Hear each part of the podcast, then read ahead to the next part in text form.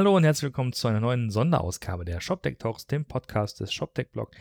Mein Name ist Roman Zenner und heute gibt es nochmal eine, ich sag mal, Soundkonserve, einen Mitschnitt eines Panels, das wir äh, im Rahmen des ShopTech Brunches in Jena aufgenommen haben. Da geht es um, offen gestanden, so eins meiner Lieblingsthemen. Das ist nämlich die Kommunikation oder die Nicht-Kommunikation zwischen, ich sag mal, den Business-Entscheidern auf der einen Seite und den Entwicklern Techies auf der anderen Seite. Denn erfahrungsgemäß kann man ja schon sagen, es gibt Projekte, die gut laufen oder nicht gut laufen, weil die Technik wunderbar passt. Das mag es auch geben. Das wollen wir auch mal hoffen. Ähm, aber in, in, in einer Mehrzahl der Fälle entscheidet ja die gelungene oder eben nicht gelungene Kommunikation zwischen den einzelnen Beteiligten darüber, ob ein Projekt letztlich funktioniert und Spaß macht oder eben nicht. Und äh, wir haben das Panel mal genannt, ähm, Excel versus GitHub. Warum verstehen sich Techies und Nicht-Techies sich nicht? Nicht Techies sich nicht. So, so ist richtig. Genau. Und ähm, naja, es gibt ja diesen Fall, dass äh, auf der einen Seite ähm, äh, der Vertrieb gerne mal rausgeht und äh, Produkte verkauft und sich nachher dann die Entwickler fragen, mein Gott, was ist denn da passiert? Was hat denn der verkauft? Was müssen wir jetzt hier entwickeln?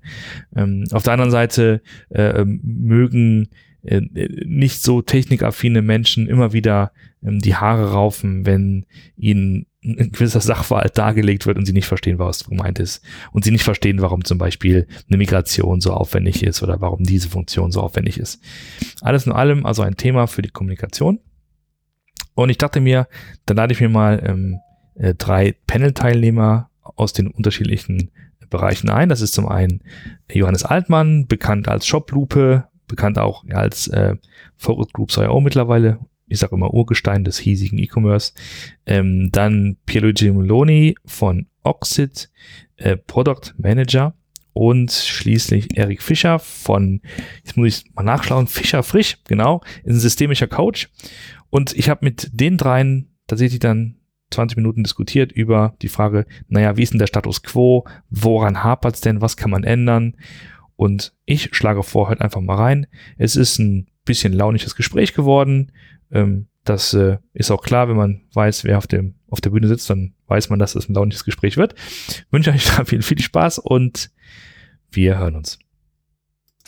So, wenn ihr euch mal überlegt, ihr, ihr arbeitet ja mehr oder weniger auf, auf, auf verschiedenen Seiten. Ich meine, du bist ja eher so auf der, auf der technischen Seite als Product Owner. Product Manager. Manager, das, oh. Ich habe mit dem wir, wir haben eine klare Trennung, die ganz einfach zu ver äh, verstehen ist. Okay. Warum, was, wie. Also quasi die Product Owner sind für das Was zuständig. Mein, meine Aufgabe so, ist das wie? Warum, die strategische Geschichte okay. und das Wie ist ah. bei der Entwicklung, das machen die, okay, die Architects. Kann ich unterstellen, dass du eher nicht technisch bist? Ja, das wünscht ihr euch immer so, gell, dass ich nicht technisch bin. Aber jetzt gab es bei Netflix gerade die Serie Silicon Valley. Jetzt kommt's, jetzt kommt's. Habe ich mir angeschaut, hat leider nur zwei Teile, komische Serie. Aber dann haben die erzählt, 1990 Computer und Zeug und dann Internet und hm. Und dann habe ich mir erinnert, dass ich einen 286er hatte und habe den selbst auseinandergeschraubt ja. und habe hinten meine Grafikkarten ausgetauscht und Stecker und ich habe die Auto ja, so, also komm. Also ich bin schon war schon geil irgendwie. Ja, aber trotzdem, dieses Vorurteil hält sich hartnäckig sozusagen. Das Vorurteil, ja, das. Keine Ahnung warum. man wünscht sich das halt so sehr, dass man diese unterscheidet. Nee, aber tatsächlich, ich kann jetzt nicht coden oder so, aber ich glaube, ich check ganz gut, wann was ähm, entgleist und ein Entwickler sich mehr reindenkt, als vielleicht notwendig ist oder äh, zu sehr an der Oberfläche bleibt. Und wir haben, unsere Webseite ist Shopify und die mache ich selbst und kopiere HTML-Code von A nach B und es funktioniert meistens. Wenn nicht, dann rufe ich die Agentur an und die kopiert es wieder zurück. Respekt. Sehr gut. Ähm, gab's, gab's für euch in den letzten paar Wochen oder vielleicht könnt ihr mal euch so ein, so What the fuck Moment mal vor Erinnerung rufen. Also das letzte Mal, wo ihr mit jemandem gesprochen habt, der so eine Aufgabe ähm, erfüllen sollte, eurer Meinung nach, wo ihr das kann doch nicht sein, es kann doch nicht so schwer sein, es ist doch alles klar formuliert, warum kommen wir nicht zueinander, warum missverstehen wir uns? Habt ihr nicht gehabt? Cool. Ähm, danke für die.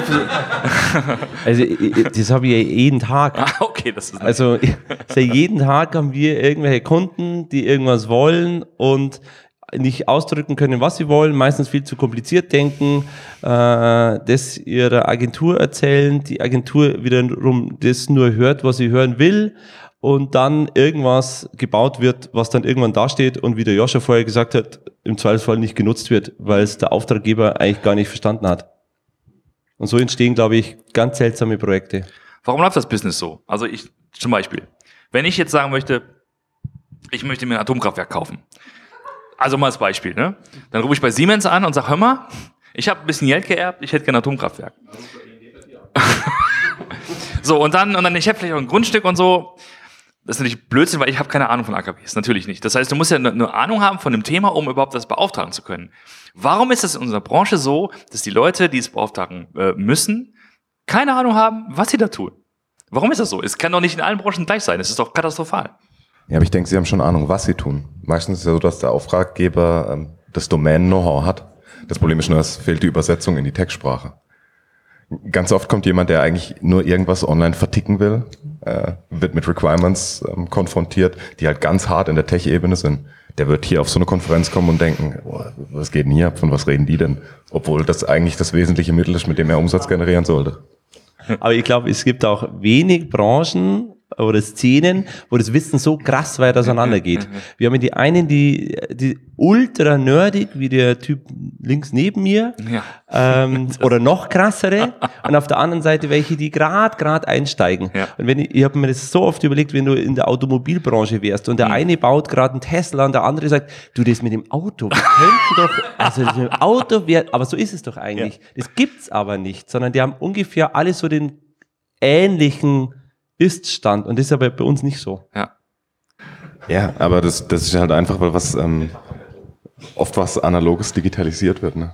Da geht's halt drum, ähm, sagen wir mal, ein Geschäftsmodell auf eine neue Ebene zu bringen. Und das meine ich eben. Die Domain-Leute, die wollen dann halt einfach auf, in, in einer neuen Welt mitspielen. Und ist ja klar, dass sie die nicht verstehen. Mhm. Genau. Und die, die, der Respekt beiderseitig, beziehungsweise die Übersetzungsfähigkeit, da hakt's ganz oft dran. Das ist eigentlich eher das Problem, mhm. glaube ich. Ja, das, äh, das ist meine Hauptaufgabe, sowas, ja. Also ich kann mir gut vorstellen, dass es ganz oft darum geht, äh, dass Menschen aus verschiedenen Branchen verschiedene Sprachen sprechen äh, und dann doch sozusagen in ihrer Branche Worte für Dinge haben, die sie dort meinen und noch nicht ausreichend gut erkannt haben, dass es für dasselbe in der anderen Welt auch ein Wort gibt, aber ähm, noch die Brücke nicht gefunden wurde. Ähm, und was ich manchmal den Eindruck habe, dass Menschen noch nicht ausreichend lange miteinander gesprochen haben, um eine gemeinsame Bedeutung herzustellen. Also es wird eher frühzeitig äh, festgestellt, ach komm, lass mal machen, wir haben für Auftragsklärung nicht so viel Zeit, die ist auch nicht so richtig bezahlt, lass mal lieber anfangen. Ja. Ähm, und dieses einmal mehr runterbremsen am Anfang ähm, würde dazu führen, dass man länger beieinander bleibt, immer wieder mit Zwischenklärung. Ähm, und mein Eindruck ist, dass oft Menschen zu früh aufhören, gemeinsam zu klären, worum es geht. Und dann hat man über die Zeitleiste so ein Auseinanderdriften und irgendwann steht man wie so Fremde voreinander. Das ist nicht das, was ich wollte. Doch, das ist das, was ich verstanden habe, was du wolltest. Ähm, aber die Fragen werden zu spät gestellt. Aber ich glaube, ehrlich gesagt, in vielen Projekten will man sich ja auch gar nicht verstehen, oder? Ich habe jetzt gerade einen Kunden, äh, der verkauft, ja, ist ja wirklich so, der verkauft Klodeckel. Äh, 60 unterschiedliche Klodeckel. Der hat sich einen Shop bauen lassen, das hat mir ungefähr so eine halbe Million gekostet und hat das an SAP angedockt und Zeug und Ding. Und dann war das Magento 1, jetzt hab ich, oh, jetzt habe ich es gesagt, tut mir leid. Und äh, dann hat die Agentur gesagt, Magento 1 hat man eigentlich nicht mehr, du musst jetzt zwei machen, es kostet nur mal eine halbe Million und so. Und dann kam der zu mir und sagt, es kann ja nicht sein, dass es so kompliziert ist. Mhm. Sag ich, nee, ist auch nicht. Ich meine, die sind Klodeckel. äh, ein Klodeckel ohne Variante, ohne alles, du verkaufst in einem Shopify-Shop und der Shop ist übernächste Woche fertig. Und das heißt doch, eigentlich hat es doch irgendeiner bewusst an irgendeiner Stelle komplizierter gemacht, als es ist. Mhm. Genau, und es schaut eigentlich jeder zu, wie es immer komplizierter wird. Und dann sagt irgendeine SEO-Agentur, du brauchst Metadaten und dann sagt irgendein anderer, du, die können wir schon in SAP reinbauen. Und dann sagt der SAP-Berater, Klar, haben wir noch nie gemacht, aber das können wir schon machen. Ja, und dann geht das Projekt halt so dahin.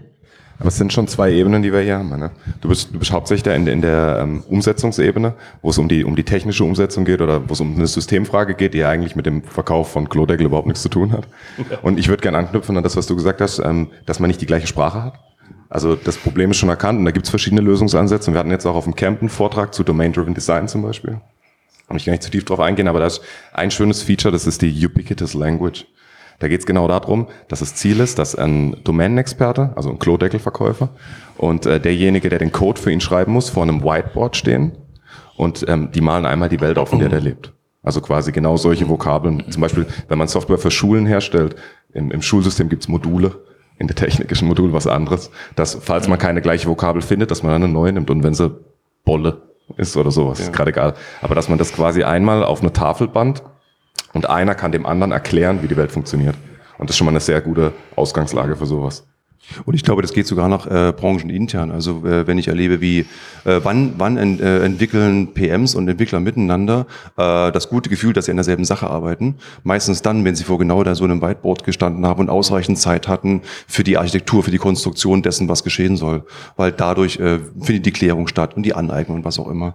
Ähm, und bei dem, bei dem Klodeckel-Beispiel, so wie du es ausbreitest, hätte ich fast noch die Idee, ähm, dass ganz verschiedene Interessen am Tisch sitzen könnten. Ähm, also manchmal sehe ich Techies, die sind Techies aus Leidenschaft und die wollen so geilen Scheiß entwickeln ähm, und machen das dann deswegen. Und es könnte sein, dass Beratungsprozesse vielleicht auch aus dem Ruder laufen, weil die ihren geilen Scheiß machen wollen und dabei ver verpassen, eventuell auf den eigentlichen Kundenwunsch einzugehen.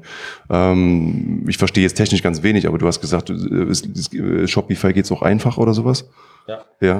Äh, das, das kostet ein paar Euro im Monat, ne? Das ist also das weit weg von der halben Million tatsächlich. Ja, genau. ja. ja.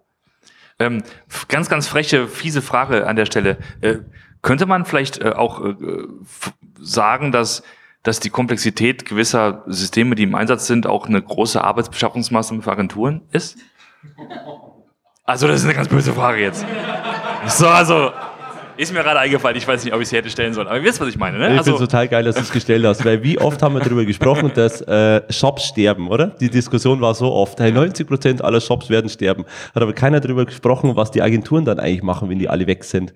Äh, und ich denke schon, dass da sich eine Lücke auftut. Also es ja. gibt halt die High-End-Projekte, ja, die sind, die sind kompliziert, weil es nicht einfach geht.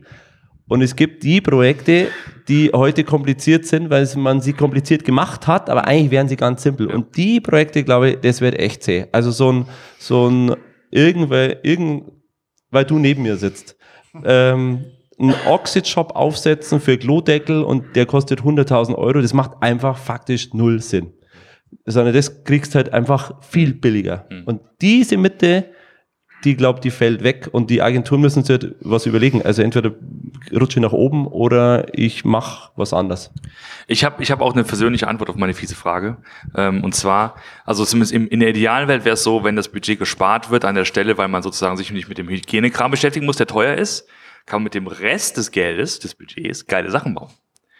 Ne, damit bleibt die Agentur quasi im Spiel, verdient ihre, ihre Personentage, aber, aber kümmert sich halt immer weniger um dieses ähm, was eigentlich Hygienefaktoren sind und laufen müsste. Da, das wäre jetzt so ein bisschen mein Angebot, mein Friedensangebot wieder für diese Frage. Akzeptiert. Dankeschön. Weiß ich glaube, man kann mit jeder möglichen Software richtig guten Code bauen. Mhm. Das Problem ist nur, richtig guter Code ist richtig teuer. Das hat richtig guter Code, braucht richtig Zeit. Ich glaube, die Leute von euch, die, die Clean Code mal gelesen haben, ich glaube, da, da ist die Anforderung drin, dass Coder eigentlich 70 Prozent ihrer Zeit genau das machen, so nämlich am Whiteboard stehen hm. und richtig gut engineeren. Hm. Aber es, es geht, ich meine, ähm, Scrum fördert sowas. In zwei Wochen muss der Kunde wieder was sehen, nach dem nächsten Sprint muss er was sehen, muss Ergebnisse produzieren. Hm. Schnell klicki klicki und das Gefühl vermitteln, dass er schnell rausgehen kann. Und dann wächst sowas, das wird nicht richtig engineert. Hm. Also logische Folge eigentlich. Naja, welche Frage halt nicht gestellt wird, ist, muss ich engineeren? oder reicht mir an der Stelle nicht mit ein bisschen einem Abstrich einen, Standard? Also muss ich die Banner-Funktionalität wirklich neu bauen oder reicht mir vielleicht das, was ich heute dran und Na, du, ja, das glaube ich auch. Im, Im Standard in Anführungsstrichen auch engineeren. Verstehst du, musst dir auch Gedanken machen, wie du irgendwas benutzt. Also zu mir hat meine Agentur gesagt, du, das Problem ist, ich krieg gar keine geilen Entwickler, weil auf das, was wir hier machen, hat überhaupt kein geiler Entwickler Bock, weil das ist nicht äh, entwickeln, sondern das ist ein Schalter finden und äh, ein bisschen Code schubsen, aber es ist nicht wirklich entwickeln. Und ich glaube, in den meisten Projekten ist es ja auch so. Das ist ja nicht High-End-Leistung. Ich glaube, deshalb sitzt auch keiner vorm Board, sondern hast du ein paar Wünsche und dann passt du das in dem System irgendwie fricklig an. Ja, leider, ja. Wenn so eine Migration, wir haben es eben im, im, Panel gehört, ne, von Magento 1 auf 2 oder von Oxid zu Intershop, keine Ahnung. ich meine, Dennis, du, du, du weißt ja, warum du es tust, ne? aber wie, wie problematisch ist es für viele, das den Leuten zu verklickern, dass das getan werden muss, du musst Geld investieren und hast als neue Features nix.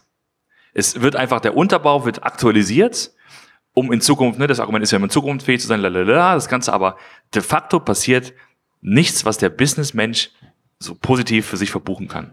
Und die Frage ist immer, wie kann man das transparent machen? Warum sollte jemand dann zum Budget freigeben, um eine Migration durchzuziehen? Ja, da bin ich jetzt tatsächlich der Excel-Typ und sag äh, echt großes Kunstwerk, so manche Agentur, eine, eine Relaunch, einen Relaunch zu verkaufen, einen technischen, der danach genauso aussieht wie vorher. Das heißt, du hast halt nach hinten irgendwie alles optimiert und repariert, nach vorne raus sieht faktisch der Kunde den gleichen mhm, scheiß genau. Shop wie vorher. Mhm. Das ist echt eine hohe Leistung, sowas zu verkaufen an einen, der sowieso keine Ahnung hat. Mhm. Ähm, ich habe keine Antwort drauf. Ich finde es nur erstaunlich, dass es so viele so Projekte gibt. Wenn du es aus der technischen Perspektive siehst, du kannst technische Schuld quasi schon belegen und so darstellen und quasi den Ausblick geben nach vorne. Und das hat direkt einen Einfluss auf Innovationsgeschwindigkeit, Adaptiergeschwindigkeit, wie schnell kannst du mit dem Markt mitgehen. Aber ich glaube, der erfolgreiche Pitch, den haben wir ja gerade bei einem Wettbewerber im Markt, muss Visionen verkaufen. Also ich glaube, scheißegal, ob das Ding gleich aussieht oder nicht, du musst ihm einfach, du musst ihn dadurch zum Enabler machen. Der kriegt die neue Software und deswegen kann Pim, Pam, Pum, Pam. Das ist ja die bittere Realität, ne? Also das, was sozusagen draußen verkauft wird. Ne? Ich weiß nicht, wer jetzt hier im Vertrieb arbeitet. Aber ich glaube, ähm, da trifft ja vor allem im Mittelstand, trifft wahrscheinlich mit so Projekten dann doch oft immer ein offenes Ohr, weil wenn du, keine Ahnung, gehst in eine Druckerei, dann sagt dir, eine Heidelberger Druckmaschine kostet eine Million Euro. Wir haben immer die Heidelberger gekauft, die schreiben wir immer ab, wir wollen immer das beste Material. Das ist der Typ, der sagt, jetzt kostet der Shop, der soll mal richtig Kohle kosten, dann ist es was Richtiges und dann schreiben wir den ab. Ob das, das ist, ob das dann wirklich Sinn mhm. macht, mhm. äh, ist er dahingestellt. Bei der Heidelberger Druckmaschine hat es Sinn gemacht. Das war genau mein Klodeckel-Fall. Das heißt, sie haben die letzten 50 Jahre alles richtig gemacht. Sie haben immer zur richtigen Zeit in die richtigen Maschinen investiert, immer eine äh, moderne Produktion gefahren, aber digitalisieren hat halt eher mit anderen Faktoren zu tun. Mit Geschwindigkeit, mit Flexibilität, mit Dynamik, mit ich kann selbst Dinge anfassen. Es hat ja nichts damit zu tun, dass du das dickeste Schiff im Keller stehen hast. Ich würde da noch gern wirklich ein bisschen reinbohren und konkret werden. Also, äh, Gigi, was du gemeint hast, so wie kann man denn konkret sagen, pass auf, du musst deine, du musst das, äh, die Architektur auswechseln, erneuern, damit du X Sachen in der Zukunft machen kannst. Das, ich meine, das ist eine Wette auf die Zukunft und die, nicht jeder ist halt ein Visionär und, und glaubt an die Zukunft sozusagen. ähm. Ja, klar eine Wette. Hm. Ähm, das ist schon, schon nicht ganz einfach, aber du kannst ja, du, du kannst ja eigentlich dir einfach mal die letzten Release-Zyklen anschauen und kannst ja mal ausrechnen so und das in irgendeine Mehrwertdiskussion bringen, was in letzter Zeit released wurde, was ein Aufwand betrieben wurde für was müssen wir eigentlich, wir, wir stellen drei Leute ein für Mehrwert, Featureitis ein Häkchen irgendwo. Mhm.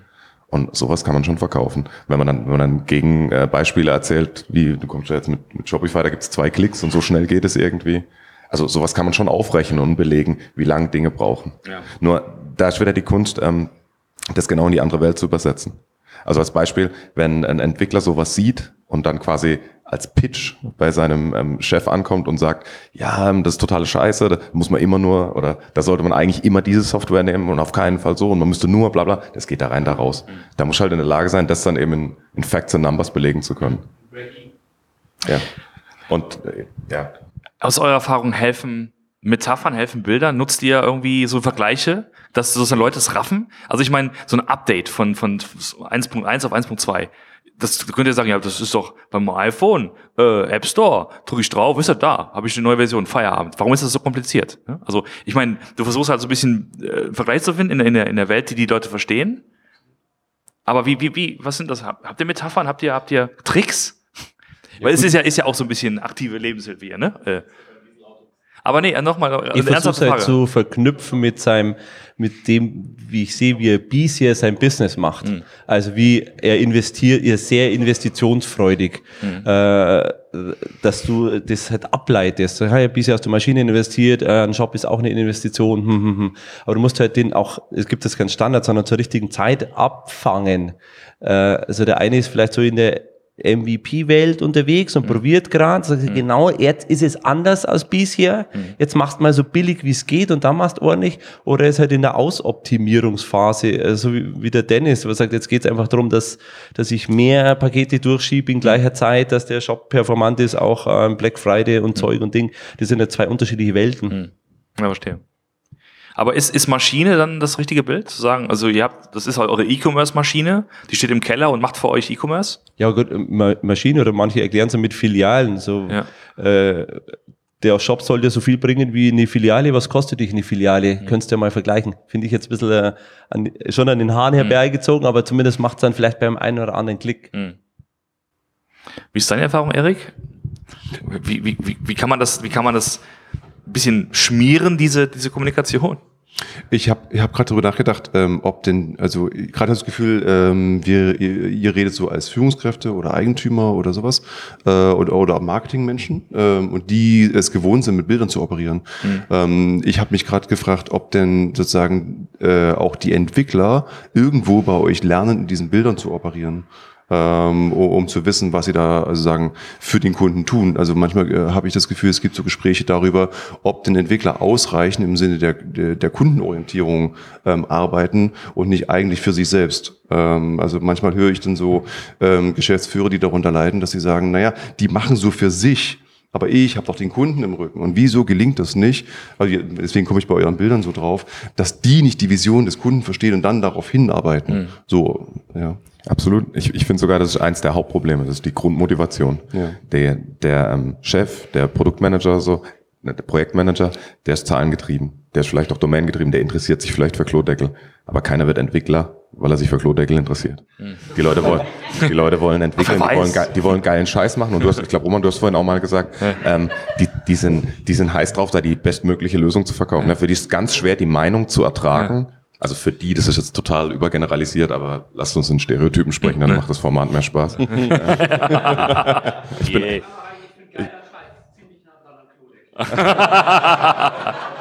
da kommt es auf die Farbe vom Klodeckel an. Wir, wir, reden in Bildern. Also, du hast, du hast so.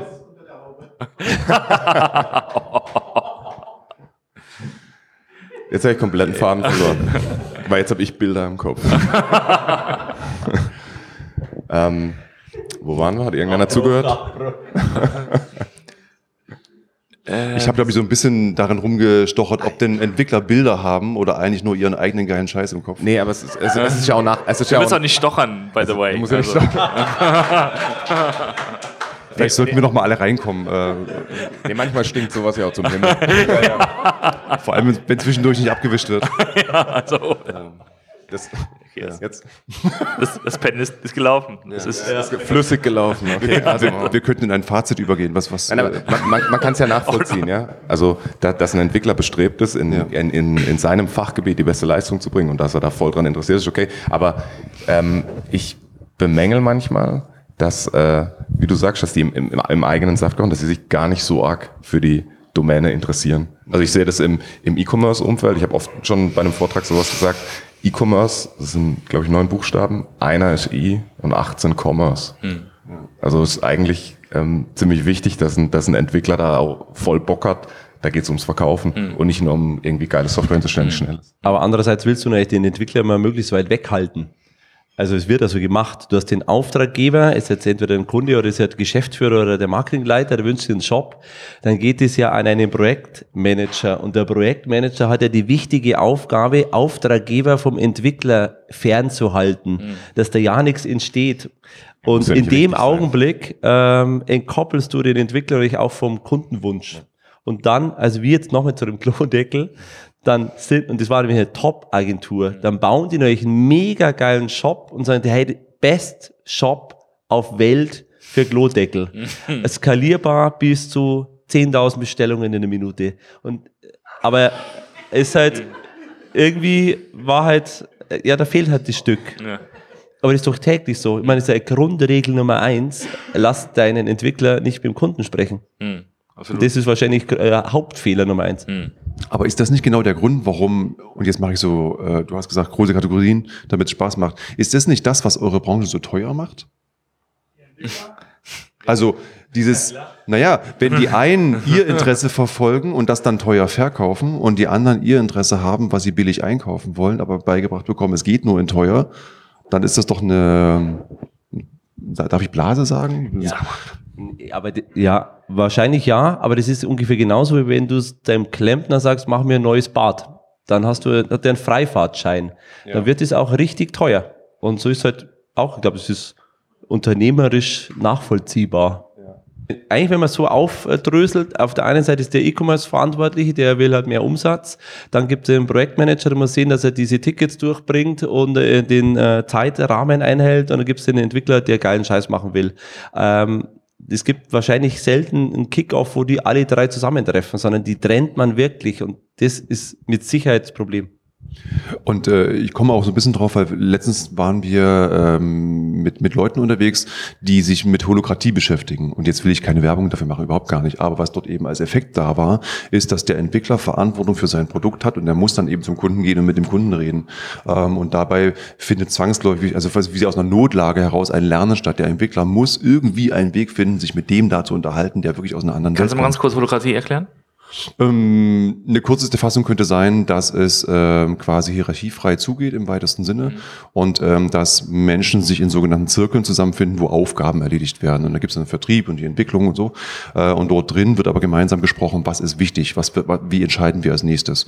Ähm, das geht bis dahin, dass es sowas gibt, geben könnte wie ähm, äh, Gehältertransparenz mhm. äh, und Budgettransparenz und dieses, dieses Team an Mitarbeitern entscheidet, wir schaffen unsere Arbeit nicht mehr äh, so alleine wir brauchen drei neue Leute, machen eine Ausschreibung, äh, machen die Arbeitsverträge fertig und legen es dem Geschäftsführer, den es rechtlich braucht, nur noch zur Unterschrift vor, okay. aber organisieren sich selber. Und die würden eben auch dann zum Kunden fahren ähm, und die müssen ja dann gleichzeitig als Entwickler Visionsverkäufer werden. Also diese Bilder kreieren. Ja. Du, daher komme ich. Und, und das ist übrigens ja auch so ein Riesending. Also ich arbeite ja Marketing, muss ich ja gestehen. Und ähm, wir, wir schießen sowas aus der Hüfte wie sowas wie Seamless Customer Experience. Ja. Wenn jetzt gehst du mal zu mir wieder, was du machst, so, baust du mir eine Seamless Custom Experience oder kann euer Produkt eine Seamless Custom Experience? Der guckt dich an und denkt sich, was will der von mir?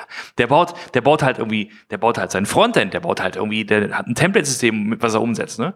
Ich will damit sagen, es ist ein ganz anderer, ganz anderer Typus von, von Mensch, der mit so einer Emphase so eine, so eine Blase in den Raum wirft. Das musst du auch erstmal wollen. Ja, und das kann ja nicht auch dann kann, kann ja nicht jeder und will ja nicht jeder machen. Was ich damit sagen will, ist, wir reden ja in Stereotypen. Ne?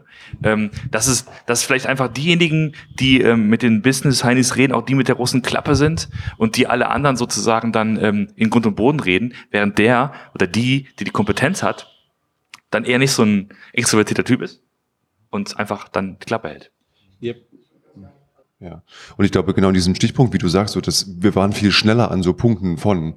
Ähm, ich glaube, durch das Abgeben von Kontrolle und das, äh, das Zutrauen in Menschen, dass sie auch die andere Sprache lernen können, äh, entsteht irgendwie Schnelligkeit durch Abgabe oder Schnelligkeit durch Vertrauen und dann eben sowas wie Effizienz, Produktivität und sowas.